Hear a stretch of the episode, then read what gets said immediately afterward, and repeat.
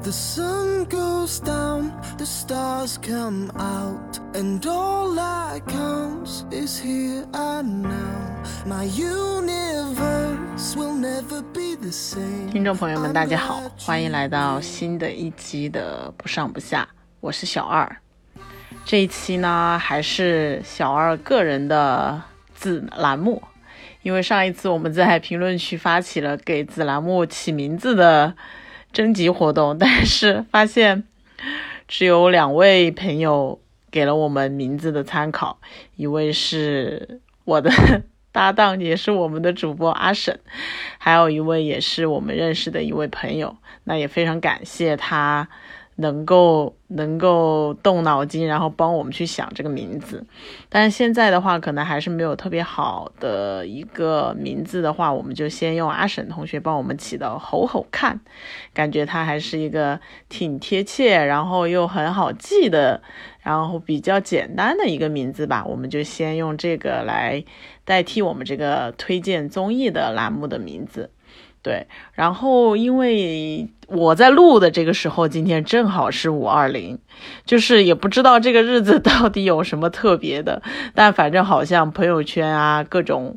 社交媒体都有很多情侣在晒他们收到的礼物、送出的礼物，还有一些彼此的祝福吧。我觉得节日这件东西呢，反正就是对需要的人能够让他们更好，然后大家能够利用这个节日能够。增进一下彼此的感情，或者是有一些特殊的仪式感，我觉得还是蛮好的。哎，反正对我来说也没有什么特别多的意义。对，但是我也不会哎觉得这个节日怎么这么烦这种的，那倒也是没有太大的必要。对，就只是说每个人有自己的节奏和自己的状态，就是希望大家都能够舒服开心就好。对，然后。五月到五月二十号了，前一段时间五一的时候，我还出去玩了一趟，就是去桂林，跟着就是稻草人的一个旅行团去了桂林，也认识到了非常非常多很棒的朋友，然后他们也都关注了我的播客，非常感谢他们。现在也许有可能有在听的朋友，就是非常感谢大家的支持。然后上一集阿婶做的，呃，跟他的朋友的游戏陪玩的聊天。我看那种形式，嗯，大家也都蛮喜欢的，讨论的也都挺热烈的。就是关于这一些相对来说比较有趣的一些话题，我们也会去努力的去准备，然后去发现。那这一期的话，还是回到就是说我去想要跟大家去推荐的一个。综艺的一个环节，因为最近的综艺其实都还不是特别多，特别是最近比较大的一个事情就是《青春有你》的，呃，倒奶事件，然后最后导致他的整个节目被停播，最后出道的那一个直播也都没有播出来，好像就已经是内部已经定了几个。排名的前十一名出道的人吧，但也没有办法做大肆的宣传，然后最后这个团会怎么样，也真的是生死未卜。就感觉到这个点的话，好像是不是说内娱的选秀是不是已经到了一个比较嗯做不下去的阶段了？呃，对于这件事情呢，我个人的感觉还是说之前的。击中难返，真的是，呃，所有的饭圈，包括一些打头的机制，然后供应商的，呃，赞助商的勾连，其实都有一点太深，然后有一点太去为金钱论，然后会把整个的这个机制没有办法拉回来，最后导致有一个爆发点去做出了这样的事情，然后。得到了整个监管机构和整个舆论的一个非常非常不好的反馈，那这个的话，就是我很难说明年还会不会有这个选秀的节目，因为，因为我们都知道上有政策，那下面一定是会有对策的。只是我觉得在这个时候去有这样的事情，然后能给所有的社会粉丝和我们的从业人员能够。感觉是一个警警钟吧，就是说什么样的机制、什么样的选拔机制、什么样的节目、什么样的内容，然后去做什么样的流程的，呃，处理才是一个比较积极的、比较正向的循环。我觉得大家也都已经非常认真的在思考，那这就是一个好事情，这就是一个进步。对，但今天我推荐的不是选秀节目，只是最近可能在综艺圈有这么一件比较大的事情，跟大家做一个我自己的观点的一个分享。对，然后呃，最近我想推荐的节目的话，其实是。它是一个非常小众的节目，我觉得看过的人都不是很多吧，因为它是韩国的一个网综，它也不是那种大平台做的网综，我现在都还没有找到它具体是由哪个公司和团队去做的，因为它是一个在我现在看到的就是一个在 YouTube 的个人账号上面去发的，但它肯定是有一个团队去策划和拍摄的。这个节目的名字叫做《金钱游戏》，它就是 Money Game 这样一个名字。然后，一共现在的话，在 YouTube 上面好像是已经全部发完了，是八集，是韩国的一个节目。这个节目最开始它其实是一个韩国非常有名的漫画。就是它是一个漫画做的一个改编的真人秀，之前好像 Running Man 就是韩国版本的 Running Man 是有某一集用到了这里面的规则，它是一个非常非常典型的生存游戏节目，它的逻辑就比较简单，它一共是有一大笔的奖金，好像是两亿多的四亿多的韩币，那一共就是差不多。它一共是四亿多的韩币，差不多人民币不到三百万吧，是它整个比赛的奖金池。然后一共会有八位参参加这个游戏的人，他们会在一个非常密闭的空间里面，然后每一个人有一个单独的小房间。但是你进去之后是所有东西都没有，就是你的吃喝用，还有所有的生活用品都是没有的。然后所有八个人需要在里面居住。生存十四天，然后呢，每天你的用度是从这个总的金额里面扣的，而且每个人是可以随意的去购买任何的东西。然后呢，它的规则就是，然后购买的东西的物价其实是外面的一百倍，也就是说，可能你买瓶水，你在外面是。呃，几块钱，但在里面就是几百块，所以每个人需要非常精细的去计划你每天要花多少钱，因为你最后能拿到的奖金是总奖金扣掉你们所花掉的钱，所以就是这其实是一个里面所有的人都是一个要去呃做自己的策略，然后要去。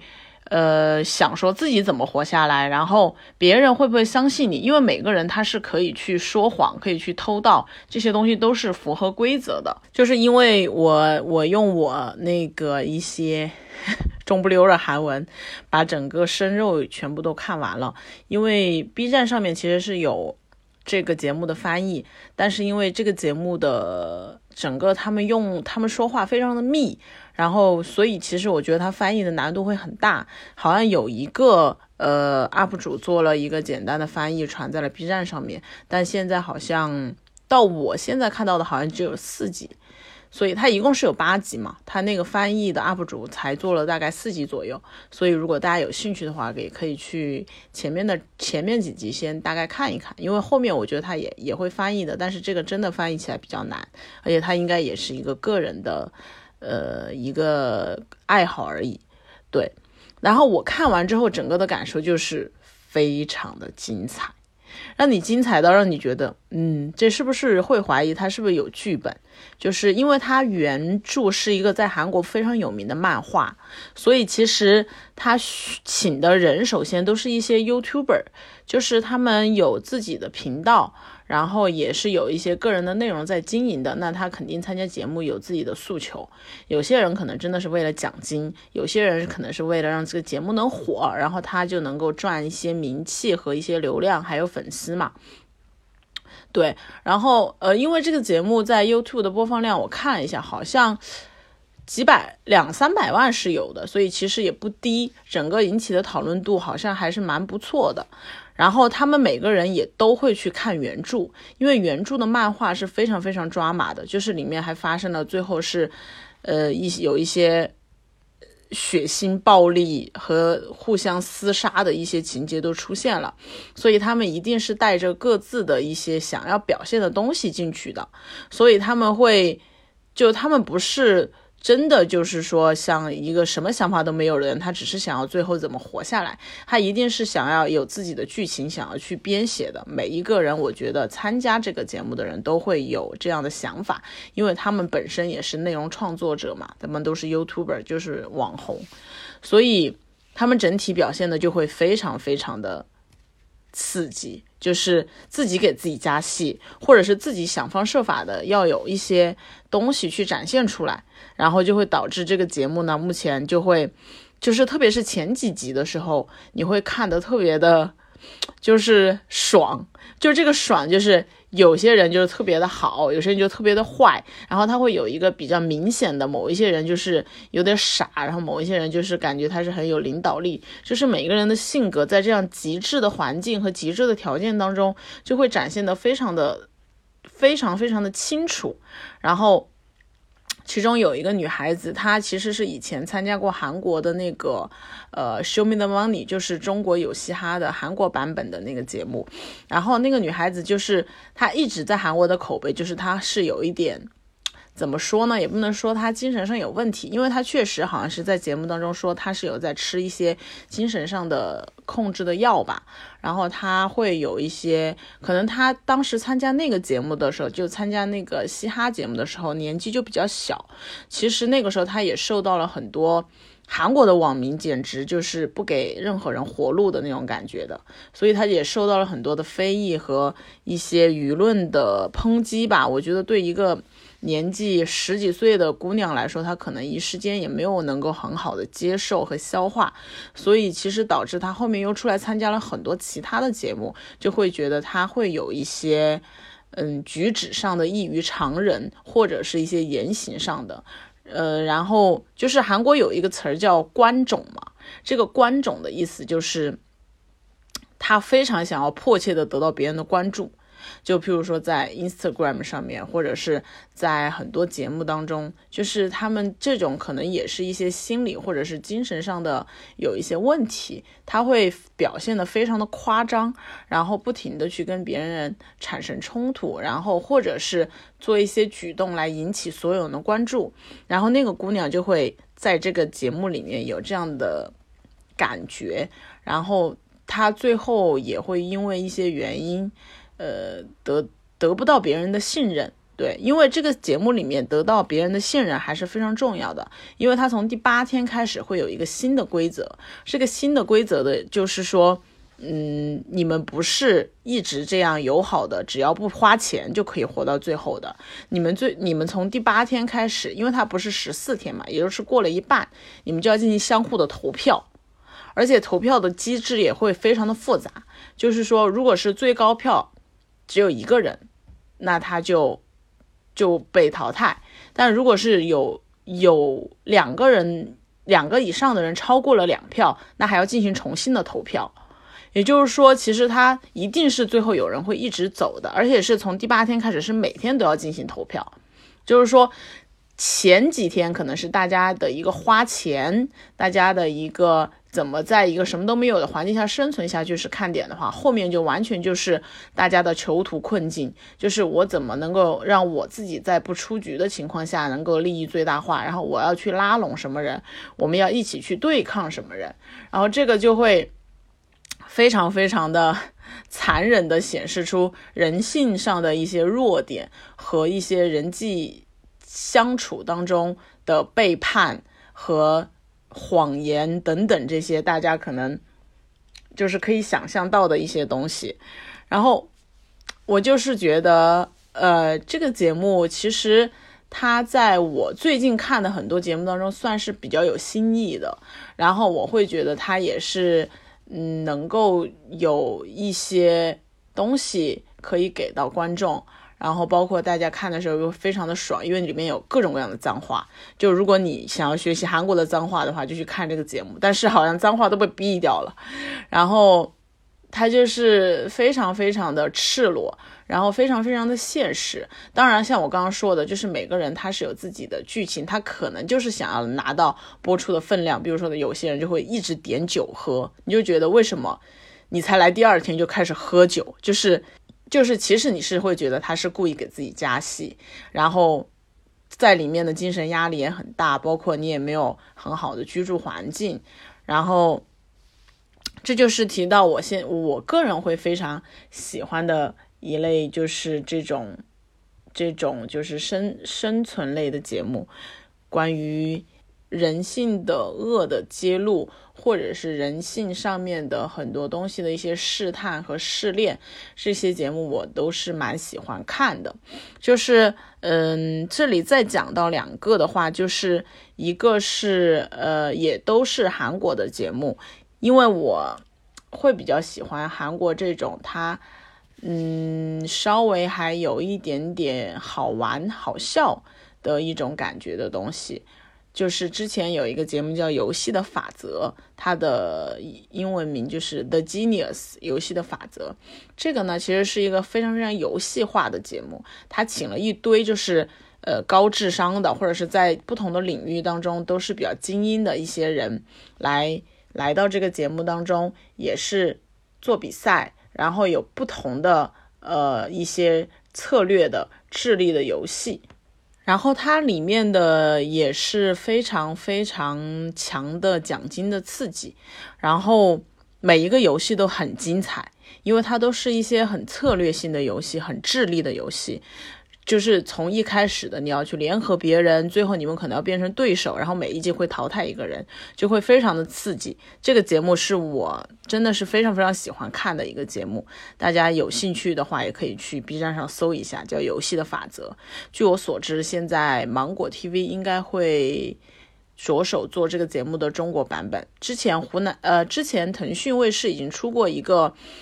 嗯，试播的，但是和这个模式是一样的版本，叫做高能玩家。然后高能玩家因为中国的国情不太允许非常赤裸的去展现人性的恶，或者是直接去用金钱去做一个很明确的刺激，所以一旦这种项目进入中国的话，都会做一个比较软化的。改动就是说，他可能最后的目的并不是为了钱，或者是他会有一些主持人或者是一些其他的元素加进去，去弱化他们之间非常赤裸的这种呃竞争关系，或者是这种互相争斗，呃，呈现人性恶的这样的一种呃比较赤裸的这种感觉。所以在中国的话，你都感你就会觉得这种项目进入中国，它的给你的感觉就会非常的软绵绵的，就是。一个重拳打在了一个豆腐上，或者是打在了一坨棉花上，那种感觉会让你觉得非常不尽兴。所以高能玩家好像是试播了几集之后，也没有特别大的反响，因为它确实就是你如果是少了那个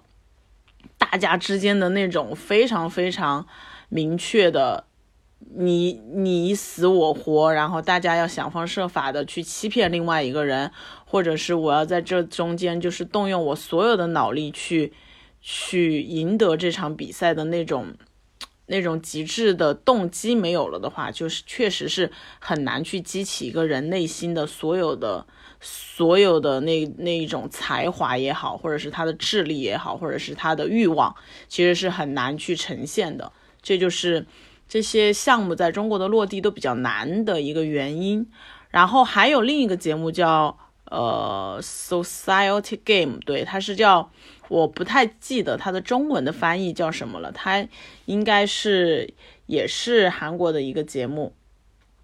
就是说，呃，它其实是跟那个游戏的法则是同一个呃团队做的。哦，对了，这两个节目的团队都是。大逃脱的那个总导演之前就是在韩国有一个说法，就是因为他们都是 TVN 的团队嘛，就是说罗英石就最火的那个罗英石 PD，他的节目的收视率都很好，然后所以可能商务什么的都会很好，赚钱就比较多。然后呢，但是像他们做游戏的法则，做呃，Society Game 做大逃脱可能花的钱又很多，但是它不是那种很明星的、很娱乐的，所以它可能收视率就不会那么好，然后可能赚的钱就会比较少。然后就有一个说法是说，TVN 都是把罗英石挣的钱，然后给这个节目组去花。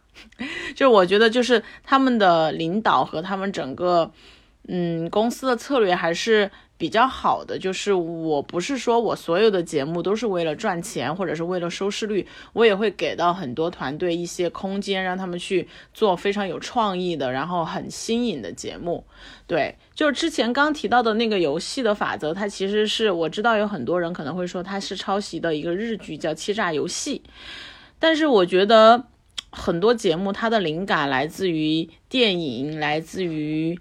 呃，漫画来自于电视剧，都是无可厚非的。当然，我不去探讨它到底是不是抄袭。我觉得欺诈游戏也非常的好看，就是它的很多的游戏的玩法，包括节目的设置，确实是比较相像。但是，我觉得所有的内容，所有的内容形态都是互相的去借鉴，互相的去。去做一个灵感的对接，我觉得这个对在我这里是没有太大的问题的。对，然后说回来，这个 Society Game 它它更多的是做一个有一点做一个政治形态的一个试验，它其实是把人分成了两波，里面比赛的人参加的人分成了两波，就是他把参加的人分成了两个阵阵营，一个就是民主的，一个就是集权的，然后他每一天都会有一个领袖。然后就是说，呃，领袖就是，所以他这个节目的核心的利益其实是想，是想去探讨说，呃，什么样的体制，什么样的领队才是一个好的领队，他们是怎么样去改变这个社会的，然后这样分成了两组去进行进行比赛。如果是说输掉的那一队，他可能就要淘汰人，然后淘汰也会跟你们这一组的制度有关系。可能民主那边就是大家去投票选择淘汰谁，集权这边可能就是你当天的那个领领袖去决定淘汰谁。所以它是有这样的一个呃一个社会的体制的缩影在里面的，但是它其实里面去玩的游戏也就是体力的、智力的。这一些游戏跟会跟游戏的法则的某一些游戏会有一些交叉之处，但是哦，这里面他们的一个也是共同生活在一起，然后每天要去为自己的粮食，然后去做一个呃争取。具体的细节可能我都不是记得特别的清楚了，但是它的整个的感觉还是非常非常让你觉得是有实验感的，就是。如果是两队人，他们去做一个社会实验，一组是民主社会，一组是集权社会，到底是哪样的体制、哪样的领袖才能够让整个团队走得更好呢？其实我我就觉得那个 Society Game 也会让你去有这方面的思考，然后它里面的游戏也会很紧张刺激。我看的时候，我是觉得很紧张刺激的，有有体力的，有脑力的，然后需要大家去做每个人的。不同的优势的一个分析，什么人去做什么样的游戏，这样的这样的环节都很有意思。对，然后可能我是觉得这三个节目是我是目前今天可能想跟大家去分享的一个就是金钱游戏，一个就是游戏的法则，一个就是 Society Game，它的中文翻译应该就叫社会游戏。如果在 B B 站上去搜 Society Game，应该会有呃资源可以看。对，就是，嗯，之前美国比较火的那个生存游戏叫 Big Brother 嘛，就是大家去住在一起，然后每天需要淘汰一个人出去，也是为了得到巨额的奖金。其实那个中国也做过好几个版本，一个叫完美假日，芒果 TV 的，优酷也出过 Big Brother 的正版的中文版，叫室友一起宅。就是你从这个名字就可以看出来，其实因为做这两个节目的时候，其实是中国做这种素人或者是非明星类的节目比较早的阶段，其实可能大。更多的还是看素人生活在一起会是一个什么样的场景，然后有没有一些好玩的东西。因为之前可能都是一些明星的内容，但是你从名字也可以听出来，其实他把这种生存、争斗、欲望、人性的东西放到了最低。这个原因就跟我之前讲的一样，就是在中国的政策和监管环境下，以及观众的接受程度上来说，我们是很难去直面这种人性上面最。恶的一个部分，或者是把你的欲望，把你的呃整个人的那种胜负欲、对金钱的欲望，包括对性的欲望，然后对赢的欲望，那种展现到最极致的那种东西是很难去做的。我觉得可能中国人从传统上来说也很不喜欢把这些东西放在台面上去做讨论和。和观看，所以在中国涉及到这样的生存的或者是实验类的节目，其实是比较难落地的，对。但是可能随着社会的发展，然后随着新一代的人他们的成长，就是因为大家从小可能就是往生一代，大家看到的东西都很多，就是。美国的、欧美的，然后韩国的、日本的，其实大家可能会更多的去乐于讨论这样的一些话题和看到这样的一些比较刺激的东西，然后去思考更深深层的一些内容，包括我刚刚说的欲望、人性、争斗、背叛等等这些东西的话，我觉得我还是很期待看到芒果 TV 对游戏的法则的一个。呃，落地的一个改编，然后黄金金钱游戏是我个人还蛮想做的一个项目，目前来看的话，但是我觉得应该是挺有难度的。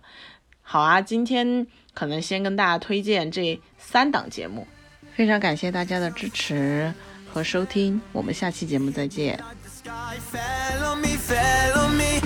I decided you look well on me, well on me. So let's go somewhere no one else can see you and me. Turn the lights out now, now I'll take you by the hand